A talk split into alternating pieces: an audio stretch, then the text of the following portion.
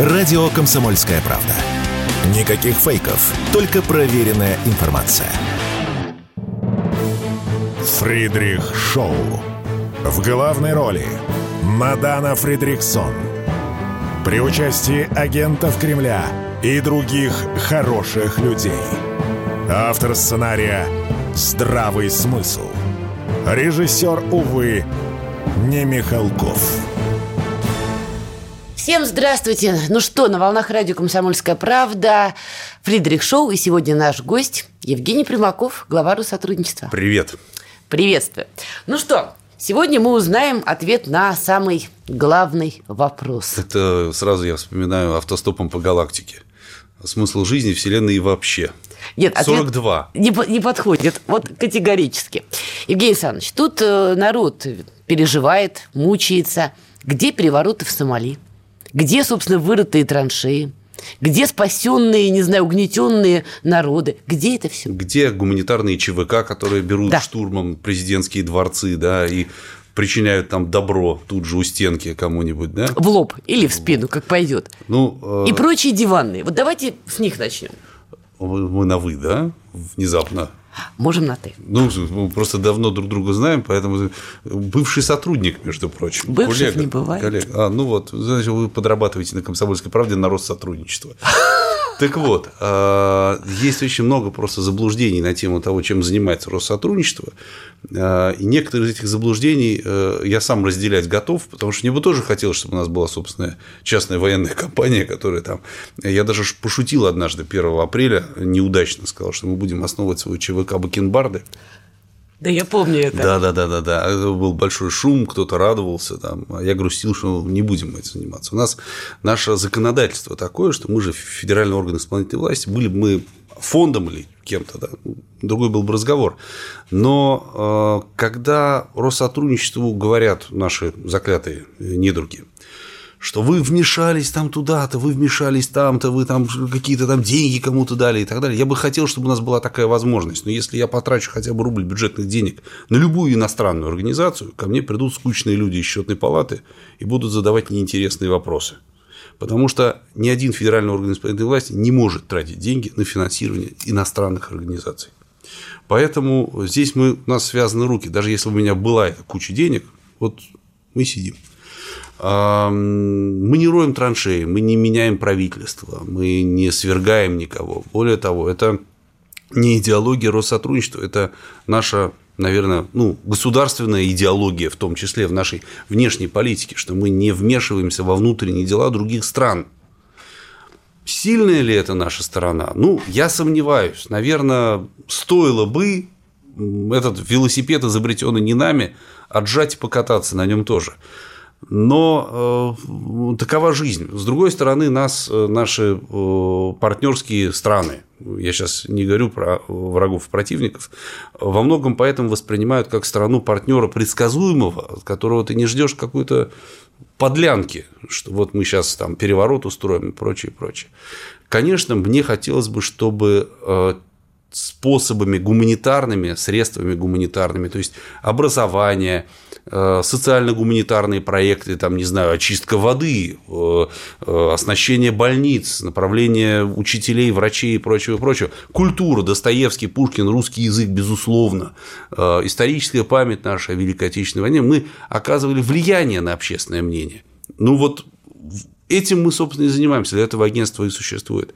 Раньше считалось, что основная наша работа – это демонстрация культурного присутствия. Угу. Мне как-то показалось уже, не могу сказать, чтобы я был уже новичок в этом бизнесе, я уже сколько там, три с половиной года в Россотрудничестве, это уже все, это не то, что пришел новенький и сейчас вот он что-то сделает. Мне кажется, что задача, цель состоит именно в том, что мы влияли на общественное мнение, и это общество в той стране, в которой мы работаем, как-то все-таки солидаризировалось с России. Есть старый, э, как мир, подход, которому следовала наша страна, и во многом, к сожалению, следует. То, что мы общаемся все время с аристократией. Мы с имеем правящим дело классом. с правящим классом, с правительством, с правящей партией, там, с кем оппозиция. Нет, что вы, нет, ни в коем случае. Какие-то НКОшники безответственные. Нет, нет, мы так, мы так не поступаем, да, потому что мы не играемся во внутренние дела, не играемся во внутреннюю политику. Вот, а э, правительство, э, элита правящая политическая, аристократия, да, она сама рассчитается со своими людьми, со своим населением, там какие-то блага до них там дойдут и прочее, прочее. Ну, в свое время это нас привело к ситуации, которая сложилась на Украине, в частности, да. Мы-то вот, золотой батон, скидки на газ, вот это все, они как-то там сами вот с этими, с... как их там, а, украинцы, вот с этими украинцами сами как-нибудь справятся. А в этот момент наши э, противники работали со всякими организациями там каких-то феминисток, э, помощи многодетным, помощи бездетным, защиты прав котиков, инвалидов там и прочее, прочее, прочее. В итоге проворовавшуюся элиту э, никто же не, не сомневается в том, что правительство э, Украины, так сказать, домайданное, не отличалось более высокой степенью там, честности и эффективности. Да? Там все одним миром мазаны примерно были. Вот их прогнали, мы остались один на один с уже оболваненным абсолютно населением, с промытыми абсолютно мозгами э, агрессивным меньшинством, которое вот накачивало политическую сферу. Так что, да, те инструменты, которые у нас есть, образование, социалка, гуманитарка, культура э, и прочее, это все-таки то, через что мы должны все-таки влиять. Все-таки. А получается влиять через эти инструменты? Я считаю, что э, получается там, где у нас есть на это ресурсы, а, и здесь мы сталкиваемся с следующей нашей проблемой, в принципе, нашей гуманитарной политики. Я это называю «мы можем только по любви».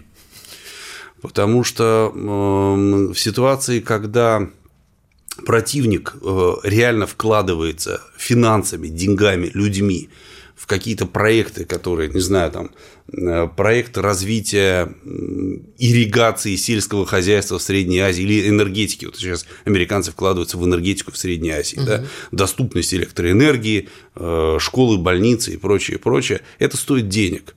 Что мы можем предложить нашим, так сказать, уважаемым среднеазиатским партнерам? Ну хорошо, квота на обучение в вузах Российской Федерации. Это неплохо, да, это хорошо. А, но что еще-то, да? Общая историческая память. Тут такая очень сложная история. Пару дней назад закончились, э, закончилась конференция «Примаковские чтения». Там была интересная очень панель. Сергей Николаевич Лебедев, э, э, генсек СНГ, вел ее по Средней Азии и Южному Кавказу. Э, там был эксперт э, из, Кавка... из Казахстана, который сказал интересную очень мысль. Средний возраст э, в Казахстане населения примерно 32 года. Это означает, что огромная часть и все большая часть населения родилась уже после Советского Союза или на позднем Советском Союзе, и в их активной памяти этого Советского Союза нет. И апеллировать к ностальгии по Советскому Союзу, строя с ними какой-то диалог, бессмысленно. Нельзя работать вечно и исключительно на ностальгии. Это не работает. Не работает. А, им нужно что-то давать, какое-то видение будущего. Вот нашим, э, так сказать, заклятым противникам это удается. Они понимают, что они внушают молодежи, что вот, смотрите, будьте с нами, будьте как мы, будьте лучше нас, вы будете жить богато, хорошо, успешно, у вас будет 150 гендеров, э, все будет супер, все будет супер, модно, молодежно. Здесь большая работа, которая должна вестись не только агентством, слава богу, она началась вот на э, Всемирном русском э, соборе. Президент э, выдал речь фантастическую, прекрасную. Не знаю, может, у вас там свое мнение есть. Я считаю, что это гениально было, потому что говорилось о русском мире, русском народе. И в очередной раз была попытка предпринята сформулировать, что же мы можем идейно предложить в чем наше видение будущего, извиняюсь за этот калькус э, э, с английского, но Конечно, э, то, что несет русский мир, должно быть не только основано на прошлом, нашем великом однозначно, но и на некой идее прогресса. Именно поэтому мы вкладываем сейчас, я имею в виду страну, в образование, в науку, Э, это то, что открывает нам это будущее. Это то, почему люди в Средней Азии, например, там, в Таджикистане, Киргизии должны тянуться не к Соединенным Штатам, а к России, потому что они понимают, что Россия – это прогресс. Россия это круто, Россия да, это классно. Значит, бабло... более богатая, достойная, стабильная, предсказуемая, успешная жизнь для них. Но в моменте бабло побеждает добро. То есть приходят американцы, а, говорят, да, вот ну, вам вот тысячу баксов. А мы, а мы нет, а мы по любви. Вот, к сожалению, в, в по любви пока что мы проигрываем. Я считаю, что те вложения наши э, в, в то, что происходит внутри страны, э, должны в какой-то момент выражаться и в том, что мы делаем снаружи. Конечно, и наука, и образование, э, и социалка, социально-гуманитарная. Есть же старое, ну, мы с тобой обсуждали это, есть же старое представление о том, что такое гуманитарный. Гуманитарный – это культура, духовность, искусство – Толстоевский, да, вот это вот все, Чайковский, а все остальное это черт знает, что такое. Я считаю, что э, не черт знает, что такое, а социально-гуманитарное это такой же компонент. Доступ к питьевой воде, извиняюсь, здравоохранение, образование как возможность для социального роста это все тоже гуманитарное. Вот а это уже требует денег. Здесь на э, конкурсе «Прочти Достоевского» там, или стихотворение Пушкина, на который, который стоит не очень много денег, это вот этого не хватает, этого недостаточно. То есть не хватает немножечко денег. А ресурсов не хватает, конечно. Ресурсов не хватает, профессионалов не хватает, специалистов не хватает. Но я не хочу, чтобы наш с тобой диалог был про такую заплачку. Нам, нам есть что показать на самом деле из того, что мы сделали, потому что ты же сама была свидетелем, как все эти годы агентство перестраивалось в эту, в эту более прагматичную сферу. И вот об этом мы сейчас подробно поговорим, но после небольшой короткой паузы. Фридрих Шоу. В главной роли Мадана Фридриксон – при участии агентов Кремля и других хороших людей. Автор сценария «Здравый смысл». Режиссер, увы, не Михалков. Продолжаем. Сегодня наш гость, глава Россотрудничества Евгений Примаков. До ухода на паузу мы очень подробно разбирали, чего же не хватает российскому влиянию за рубежом. Выяснили немножечко денег. Но все не так уж печально. Ну, там, ну, там, там ну, координации не хватает. Специалистов да, там, не хватает. Организованности не хватает, да. Ну, чтобы мы сами себя не секли, что называется, справедливо было сказано, я своими глазами видела, как агентство Россотрудничества перестраивает свою работу, перестраивает работу в самых разных регионах. Возьмем пример Армении. Ну, во-первых, мне не чужая страна, что называется, я изучала ее как журналист. Во-вторых, недавно там произошли эпохальные события, известные всем. Туда же высаживала Саманта Пауэр, глава USAID, который не совсем как бы альтернатива Россотрудничества и наоборот. Который ну, явно не Саманта Смит, да. Не, вообще ни разу не Саманта Смит, это была прекрасная девочка-переговорчик, насколько я да, помню, да, да, да. в свое При время. Андропове ехала устанавливать мир. Да, Саманта Пауэр явно про другое, она даже кусалась, по-моему, был у нее период. Да-да-да, она на полях ООН, по-моему, кого-то покусала из нашей делегации. В общем, Ужас какой. бешеная баба. Ладно, дело как бы не в этом. И в очередной раз все стали кричать, вот Россотрудничество, Армения, что вы там делаете? А я знаю, что проекты есть. У меня было даже такое воспоминание забавное, когда один из наших э, известных телеграм-блогеров, которого я очень уважаю, э, вывесил у себя э, фотографию какого-то листика, где американцы формулировали свои предложения по переговорам между Азербайджаном и Арменией по поводу Карабаха. И блогер задавался вопросом, где, черт побери, Россотрудничество, почему Россотрудничество не вмешалось в это дело? Я думаю, елки-палки, еще и, здесь мы, оказывается. Mm-hmm. Мы с самого начала а, начали, ну, по сути, гуманитарную операцию а, помощи беженцам из Карабаха. Наш русский дом, Вадим Фифилов организовывал эту работу, русская гуманитарная миссия подключилась, фонд Лизы Глинки, еще несколько организаций, просто их было много, и перечислять их, ну, кого-нибудь забуду, кто-нибудь обидится, неправильно, всем низкий поклон, везли э, и наборы э, продовольствия гигиенические, ну, здесь люди выходили, им нужны там зубные пасты, порошок стиральный, там что-то такое, э, пледы и так далее, везли, раздавали это в Капане. в других местах, куда выходили эти беженцы. А, при этом мы видели, как работают американцы. Э, конечно, нам по ресурсам бессмысленно даже тягаться, мне кажется, абсолютно. Это сколько они вваливали, понятно, что они там разворовывают какое-то страшное количество, но э, кухни с горячим супом, э, собеседование психологов, естественно, они объясняли этим беженцам из Карабаха, кто виноват в горе, угадай, кто? Россия, ну, русские, это, лично да, Евгений собой. Примаков. Конечно, нет, я-то нет, слава богу, я не настолько еще велик. А, но Россия точно э, виновата была во всем. Э, мы работали с этим. Э, далее, сейчас Русская гуманитарная миссия – это наша партнерская организация, некоммерческая, не государственная. Они привезли 53 тысячи учебников в Армению на русском языке. Там и ботаника, и химия, и чего там только нету. Эм, и, естественно, русский язык и так далее. Здесь была очень старая такая замечательная история, когда до всех этих событий Карабаха и до того, как премьер-министр Пашинян начал, скажем так, э, проявлять политическую гибкость, назовем это так. Я же вспоминаю, что Россотрудничество под МИДом все-таки, поэтому я формулирую. Дипломатично. Да. Приезжали представители руководства Армении сюда, в Москву, и говорили, у нас русские школы, дети учатся не на учебниках, а на каком-то трепье буквально, да, ну вот сползаются. Это Алексей Сандыков, замечательный совершенно депутат э, Национального собрания э, Армении, он э, по русской квоте, он из Малакан приезжал сюда, приезжал на эфир к Владимиру Соловьеву, показывал все вот, учебники эти страшные. Просили учебники, просили прям по, по наименованиям, какие учебники, по каким предметам, чтобы оснастить школы. И э, слава богу, и спасибо огромное, э, кстати, Валентине Матвиенко и Совету Федерации.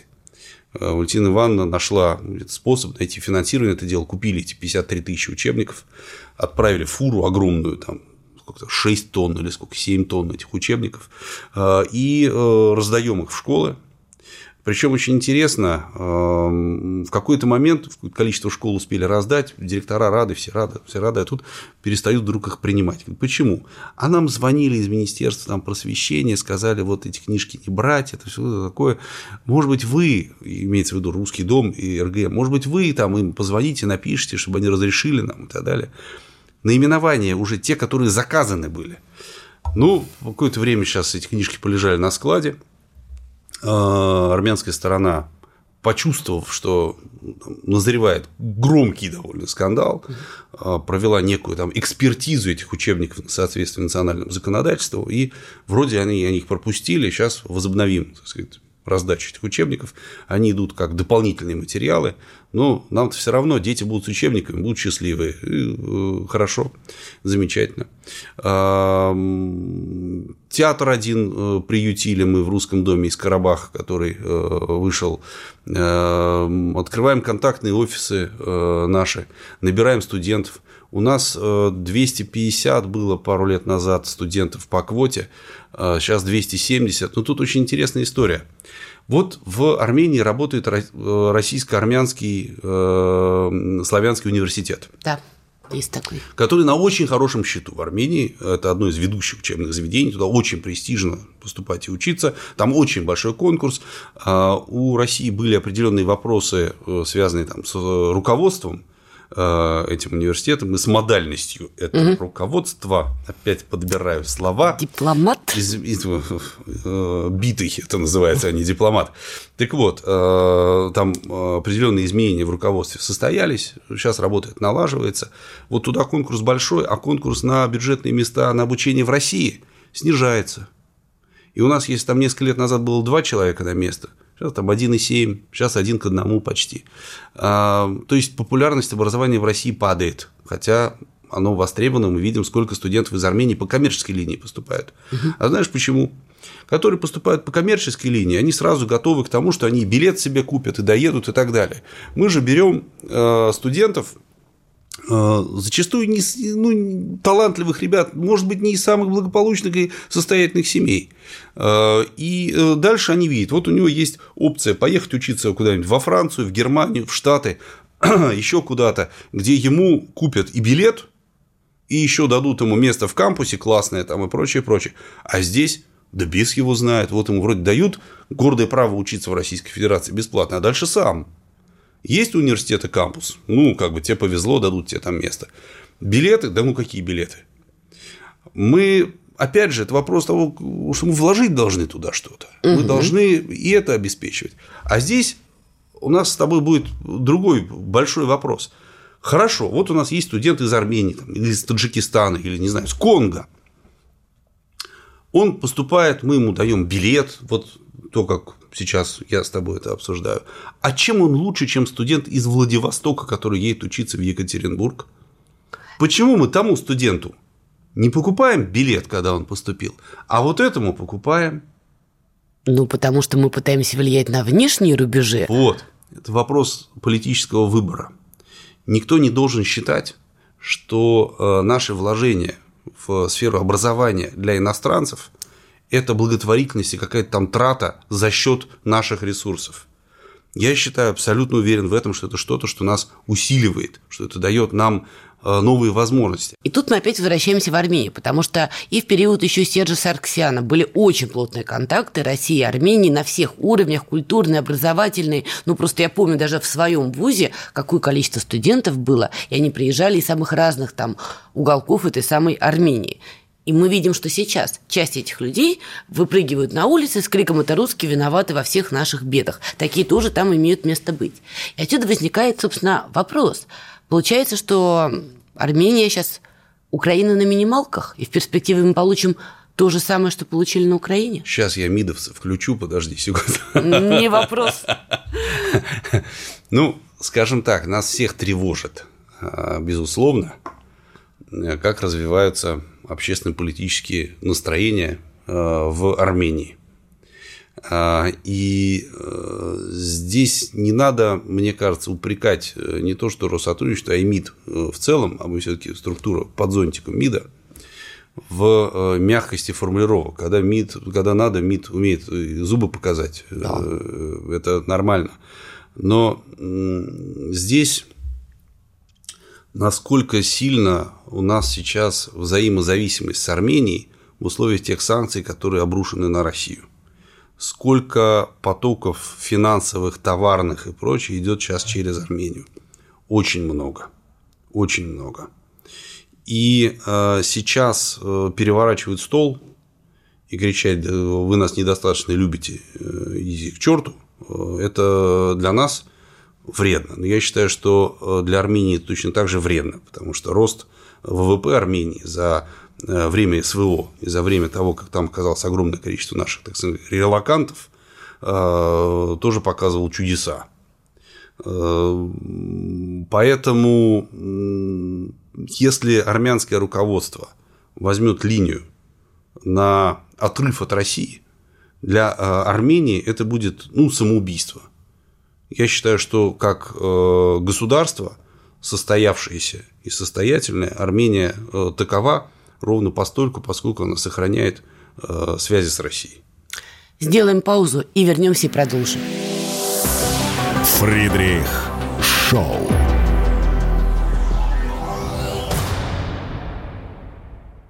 Если экономика, то на радио «Комсомольская правда». И, конечно, с Никитой Кричевским. Если вы думаете, что если курс будет 30 и товары подешевеют, вы глубочайше заблуждаетесь. Если вы люди-бурундуки и предпочитаете запасать, накапливать, скажем, сбережения, а не тратить и не вкладывать, то бизнес точно такой же. 80 курс, 60 или 40 цена не изменится. Ну, таков закон корысти, о котором еще говорил Адам Смит. Каждую среду в 7 часов вечера по московскому времени слушайте на радио «Комсомольская правда» программу «Экономика» с Никитой Кричевским. Фридрих Шоу. В главной роли Мадана Фридрихсон. При участии агентов Кремля и других хороших людей. Автор сценария «Здравый смысл». Режиссер, увы, не Михалков. Итак, мы продолжаем. Глава Россотрудничества Евгений Примаков сегодня у нас в гостях. Уж мы про релакантов заговорили в прошлой Я части. гениальную песню. Релакант, релакант, что ж ты бросил кота, усыпить не поднялась рука. Какой кошмар, господи! Котиков надо любить и да, беречь. Да, мы за котиков. И за песиков. И да, Да, за пёселей. ладно, Пёселей – это счастье. Да. Наши релаканты, блуждающие, возьмем постсоветские страны в первую очередь, по постсоветским странам. Это Армения, Киргизия там, и ряд других. Грузия. Грузия, кстати говоря. Вот они пытались как-то обращаться, взаимодействовать с русскими домами, ну, в тех странах, где русские дома есть. Безусловно, безусловно. Я вообще считаю, знаете, релаканты э, среди, среди людей, которые оказались за пределами России по собственному выбору, не все предатели.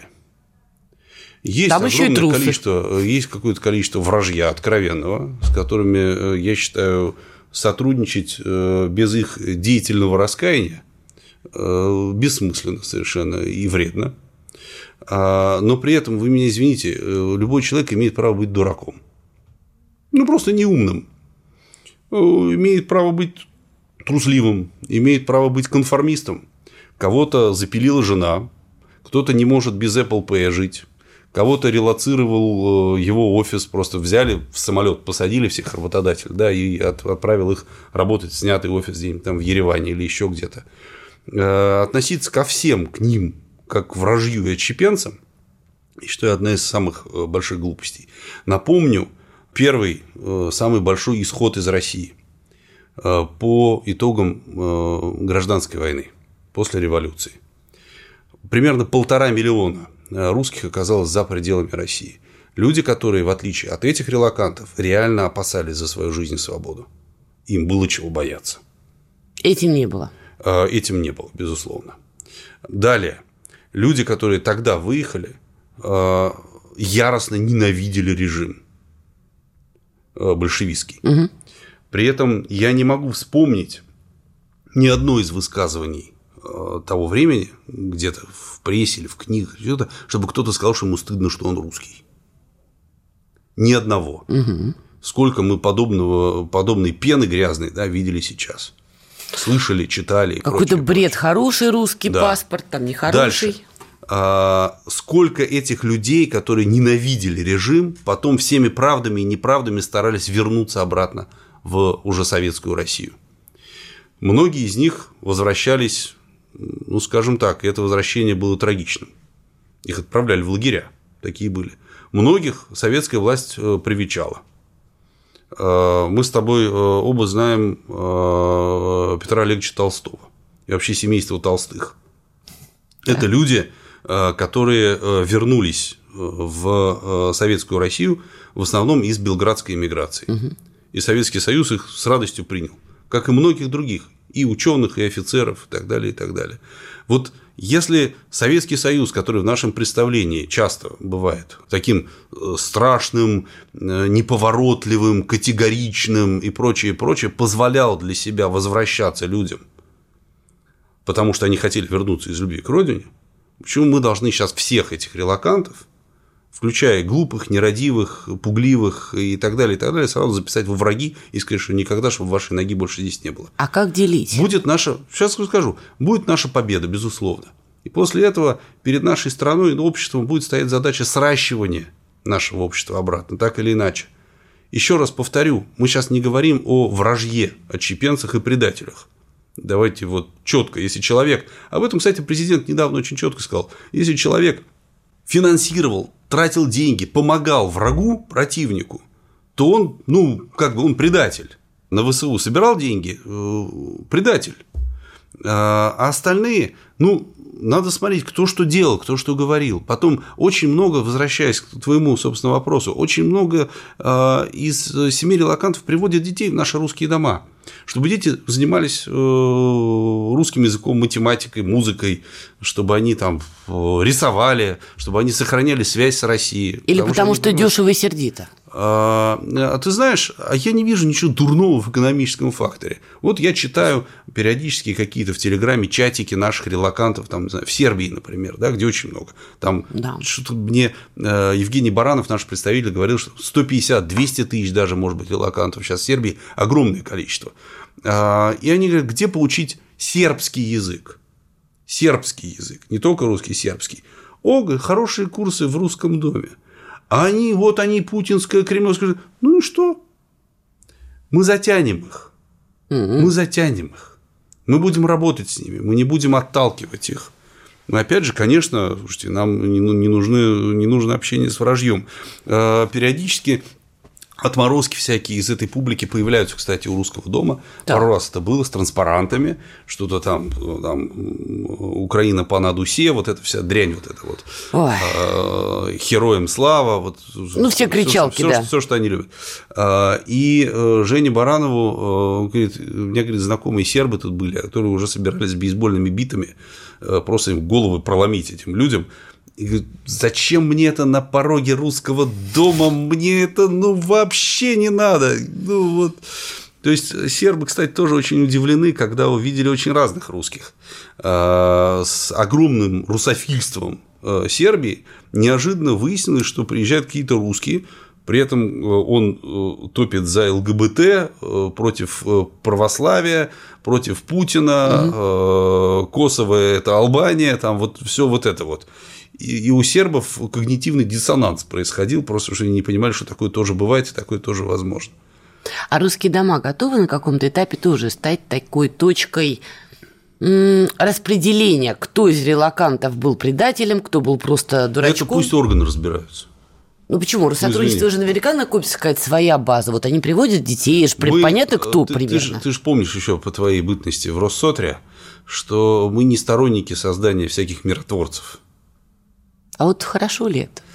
А, об этом только за кадром. Понятно. Здесь поставим, что называется, троеточие. Хорошо, тогда вернемся к хорошему. Есть проект у агентства, называется прекрасно «Миссия добро». Бобро, да. Добро, бобро – это программа волонтерских миссий за рубежом. Ну, не только у нас, это вместе с Ассоциацией волонтерских центров мы делаем. да. Совершенно верно. Уже 19 стран получили помощь от россиян. Это я прочитала в телеграм-канале Русского дома. И вот давайте подробнее про эту миссию. Чем конкретно занимаются волонтеры, куда направляли? Это э, тоже не что-то, что мы изобрели. Э, Этот велосипед, велосипед, э, вот эта история с отправкой волонтеров, добровольцев для работы, социальной работы за рубеж, э, вещь известная в мире, там там, армия спасения, корпус мира, кто там еще этим всем занимается. Если я кого-то назову, кто у нас нежелательный или инагент, вы там вставьте, э, где положено. Я просто их всех не Попробуем. упомню. Немцы, французы, американцы, все этим занимаются, буквально. Поляки, не знаю кто. А а у нас э, программы в основном все были по тому, как мы привозим иностранцев сюда на одну, две, три недели, чтобы они здесь поварились, поработали, посотрудничали, как там ну, какие-то связи э, обзавелись, там, инженеры, медики и прочее. Новое поколение, Здесь мы решили, например. что вот, надо туда отправлять. Надо наших ребят. Причем здесь у нас нет возрастных ограничений. Здесь мне совершенно все равно, это э, студент какой-то или это э, пенсионер. Э, Ради бога. Если бы мне в студенчестве сказали, Женя, хочешь поехать в Харок, ты там две недели поучишь детей в школе, да я бы вписался в эту движуху, потому что это клево, это классно, это интересно, это приключение. Мне важно, чтобы э, ребята, которые едут в эти миссии, добро, за рубеж, э, делали какую-то реальную, конкретную работу. Они ее делают. То это не волонтеры, которые приезжают, запускают шарики, кричат: Мы волонтеры, ура, как это прекрасно! Там флешмоб, да. Вот знаю увлеченных ребят, которые занимаются этим флешмоберством, но это ну, не мой жанр. Здесь у нас выезжали реально врачи там, в Непал, офтальмологи. Э, Выезжали люди в Казахстан, Узбекистан, которые работали с детьми с ограниченными э, возможностями, с инвалидами. Э, Выезжали какие-то ребята, которые работали в зверячих приютах, в собачьих, с песелями. Вот. э, Выезжали, выезжают поисковики, И география расширяется. Если раньше мы говорили о том, что это, конечно, ближнее зарубежье, у нас же все-таки есть приоритеты. Самое важное для нас – это то, что рядом с нами, это бывший Союз, это наши ближайшие соседи. А, вот. Но сейчас э, поехали люди вон, в Непал куда-то, и в Африку поедут. Мы расширим эту практику. География хорошая, людей маловато, потому что мы для этой программы выкраиваем из других наших бюджетных статей, где мы можем какие-то средства, ищем спонсорскую помощь, что-то нам Ассоциация волонтерских центров помогает в чем-то.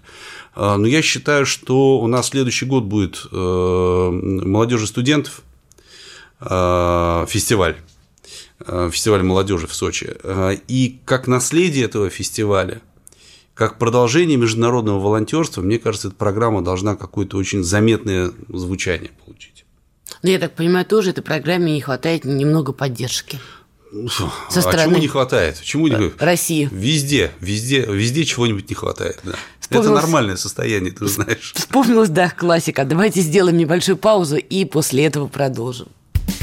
Все программы радио Комсомольская правда вы можете найти на Яндекс Музыке. Ищите раздел вашей любимой передачи и подписывайтесь, чтобы не пропустить новый выпуск. Радио КП на Яндекс Музыке. Это удобно, просто и всегда интересно. Фридрих Шоу.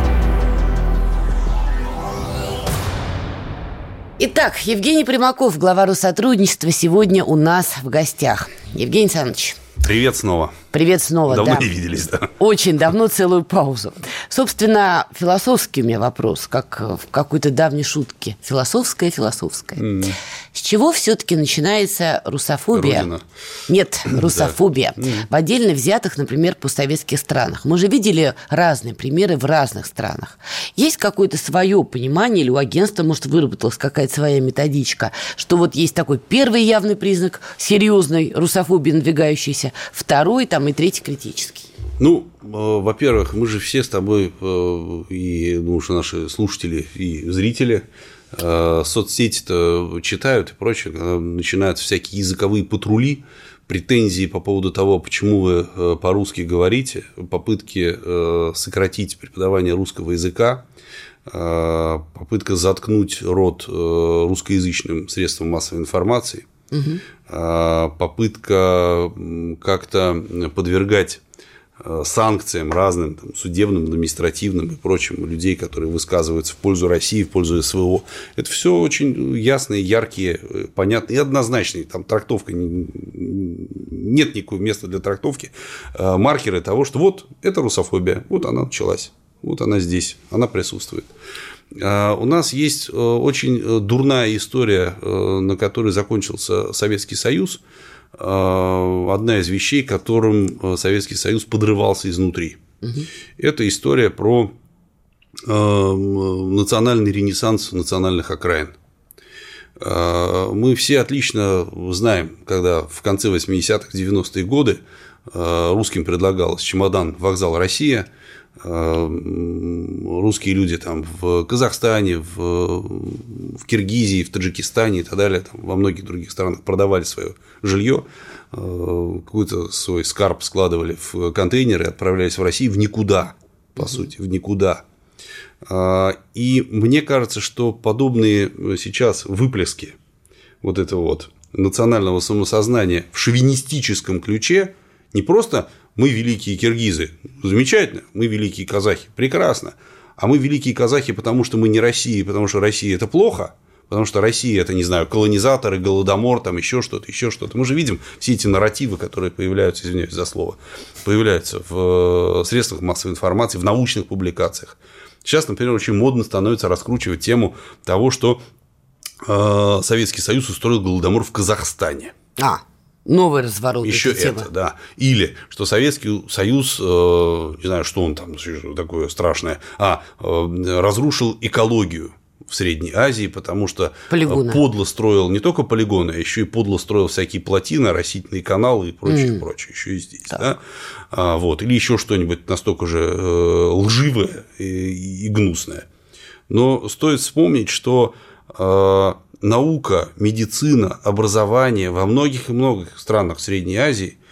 Я не хочу сказать, что были подарены Советским Союзом, чтобы не унижать наших уважаемых партнеров, не оскорблять никого, но были созданы там в гармонии, в симфонии с Россией в составе единого нашего государства. И были совместным нашим так сказать, плодом, а не чем-то, что было как-то навязано, из-за чего они пострадали. Так что, мне кажется, нашим уважаемым э, партнерам, здесь так скажу, конечно, стоит это помнить. Но опять же, вернусь к самому началу нашей беседы. Здесь не место для ностальгии. Невозможно быть бесконечно благодарными за то, что есть ГЭС, есть ТЭЦ, есть там, не знаю, э, э, медицина и прочее. Угу. Там нужны наши врачи, наши технологии, студенты, которые обучились в России. Потому что это история, которая не была в прошлом и закончилась в прошлом, она продолжается тогда у нас будут хорошие отношения. Пересмотр отношения к трудовой миграции в России, теоретический пересмотр, может повлиять на отдельные страны Центральной Азии. Сейчас же о чем идет речь? Да? Если трудовой мигрант, прибывший из любой центральноазиатской страны, неважно какой, да, плохо говорит по-русски, не понимает русскую культуру и прочее, прочее, наверное, ему лучше где-то этому подучиться, а потом вернуться. По крайней мере, вот этот а, нарратив, он витает в воздухе. Может это стать действительно хорошим таким инструментом, чтобы в в этих странах давали больше зеленого света для русского языка, для образования и прочего. Вот здесь вот как раз, наверное, и есть то самая э, большая такая лакуна и исключение из того, что я сейчас сказал, стихийный марксизм про экономический базис. Да, мы все понимаем логику лоббистов э, миграции, которые говорят, как хорошо, что нам приедет много дешевой да. рабочей силы. И совершенно неважно, умеет, умеет она по-русски говорить, понимает ли она нашу там, культуру, основу нашей культуры, нашей цивилизации. Ну и что, ну вот они поработают на стройках там, и, и слава богу, да. Я горячий противник этой логики. Я считаю, что э, в первую очередь рабочие места, естественно, для э, граждан России, которые здесь родились, жили, имеют здесь корни, для русских и для других народов, которые органически населяют э, нашу огромную многонациональную страну и составляют ее единую гражданскую, гражданскую нацию. Конечно, есть сферы, где нам не хватает рабочих рук. Но опять же, это люди, которые должны понимать по-русски, говорить по-русски, понимать, что здесь можно делать, что нельзя делать ну, какие-то базовые, правильные, верные вещи, которые в нашем ну, цивилизационном основном коде просто. Да? Люди, которые приезжают сюда, устанавливают свои порядки, разрушают и наше государство, угу. и наше общество. А, и абсолютно естественное желание нашего общества от этого как-то защититься. Это иммунитет. А, а толерантность – это отсутствие иммунитета, как ты, может быть, знаешь. В медицине это так называется. Абсолютная толерантность, абсолютная толерантность – это смерть принципе, да, организма, которого захватили какие-то там болезнетворные не знаю, вирусы. организмы, вирусы и прочее. Финальный вопрос.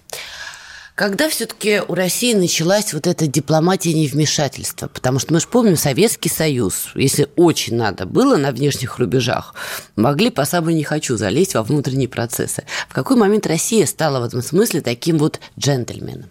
Ну, во-первых, э, уже в Советском Союзе была в отношении вот этих внешнеполитических приоритетов определенная шизофрения, потому что мы говорили, что э, всегда утверждалось на идеологическом уровне, что э, решение о социально-политическом строе принимают, принимают сами трудящиеся вот в этой стране мы можем только помочь немножко, но вот они должны сами, вот они должны быть сами и прочее. Но при этом мы понимаем, как это происходило. Помнишь, да, вопрос с этим коммунистическим интернационалом, который разогнали угу. именно в ходе Великой Отечественной войны, Второй мировой потому что у американцев, британцев, французов и наших союзников по э, антигитлеровской коалиции все-таки в какой-то момент закономерно возник вопрос, а почему вы, с одной стороны, наши союзники, а с другой стороны, ведете подрывную работу по смене режимов. Вот после этого была некая пауза, потом было антиколониальное движение, которое мы поддерживали. А дальше слабость 90-х. Э, наша убежденность, навязанная нам, что произошел некий конец истории, логика событий развернулась так, что э, либеральная модель международных отношений – она главная, ценности, единый центр, так сказать, э, ценностный, един. Поэтому какой смысл есть что-то вмешиваться и прочее? Были же даже дискуссии о том, что а какие национальные интересы могут быть у России, в принципе. Когда-то были такие ну, как дискуссии, бы, да. да. Ну, даже есть известная байка про э, Андрея Козырева, который спрашивал не помню, Киссинджер, что ли, или кого-то, что скажите нам, какие у нас могут быть национальные интересы, все-таки подскажите нам и так далее. Считалось, что нам нет необходимости у России в спецслужбах, в армии. А зачем? А что мы разбираться будем? Так что, э, мне кажется, Здесь надо, конечно, не, не копировать наших э, заклятых противников в том, что мы хотим менять режимы, но признаться самим себе, что да, нам э, хорошо, когда э, государства, с которыми мы работаем, дружественны к нам, и этим государствам тоже хорошо от того, что они дружественны к нам, что мы живем к взаимной выгоде, к взаимному э, благосостоянию, благополучию, процветанию и так далее. Вот это, мне кажется, наш путь и есть. Потому что у американцев такой задачи нет. Можно всех ограбить. Старая логика пиратских, так сказать, пиратских империй. Всех ограбим. Э, слушай, первый капитан первого судна почтенной британской Остинской компании, Джеймс, если не ошибаюсь, Ланкастер, первый торговый караван, который отправился в Индию, он был пиратом, он был э, капером. И по дороге на Цейлон он грабил португальцев. Вся логика вот этого западного мира, она пиратская. Это правда. Ограбим и заживем хорошо. Откуда появились э, средства на промышленную революцию, на научно-техническую революцию? А Россия никогда этим не занималась. Мы всегда вели мир к э, равномерному и общему процветанию. Есть надежда, что после СВО наше добро станет чуть более злым? Я думаю, что есть надежда на то, что наше добро станет более вдумчивым и прагматичным. Это раз. И два – это то, что мы с тобой, видимо, не успеем обсудить, но я считаю, что это необходимо и важно – сказать, что одна из самых важнейших наших задач сейчас – это репатриация. Репатриация русских и, э, соответственно, всех других органически живущих в России, я уже говорил эту формулу, народов, обратно домой. Если раньше речь шла о том, что пора валить, часто наша либеральная интеллигенция это говорила, и на примере релакантов мы это увидели очень угу. активно. Сейчас лозунг момента – это пора домой. Россотрудничество готово да, работать Россотрудничество готово, мы работаем над этим. А можно мы не даем гражданство. Мы не даем да. гражданство, мы не можем дать ВНЖ и так далее, но мы агитируем, пропагандируем людей, ищем способы договориться с неправительственными организациями. Есть такая организация там, «Путь домой» Анатолия Бублика, угу. есть регионы, которые заинтересованы в репатриации э, русских, например, Антон Алиханов э, в Калининграде. Он очень заинтересован в том, чтобы русские из э, Германии, ну, русские немцы, которые по-прежнему сейчас испытывают ностальгию, между прочим, по России, многие возвращаются, возвращались, переезжали в Россию. Это правильно и хорошо. Россия нуждается в людях в наших хороших людях.